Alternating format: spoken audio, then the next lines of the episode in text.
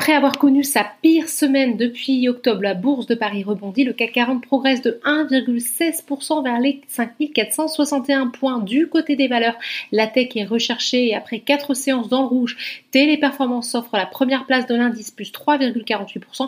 Worldline et Atos gagnent 3% à la hausse également et Silor Luxottica 3% aussi. A contrario, les foncières commerciales s'enfoncent pénalisées une nouvelle fois par la fermeture en France depuis dimanche des centres commerciaux de plus de 20 000 m2.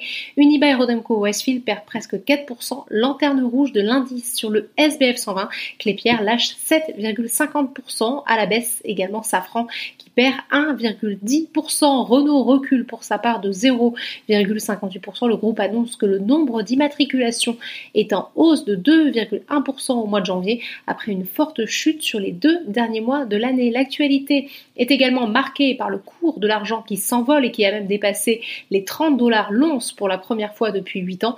Cette offensive des particuliers, similaire dans une certaine mesure à celle menée sur GameStop, offre à Eramet, le spécialiste des métaux non ferreux, une hausse de 2,16%. À noter que le titre a même occupé la première place du SBF 120 à la mi-journée. On parle toujours beaucoup de M6 qui gagne 4,28%. Selon l'agence Reuters, le groupe allemand Bertelsmann aurait approché Vivendi et Altis en vue d'une possible cession de sa participation dans le groupe.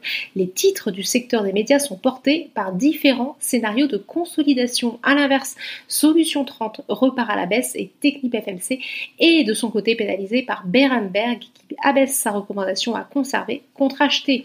Outre-Atlantique, le mois de février débute également en territoire positif. Au moment de la clôture parisienne, les trois indices de la bourse de New York évoluent en forte hausse. Voilà, c'est tout pour ce soir. N'oubliez pas, toute l'actualité économique et financière est sur Boursorama.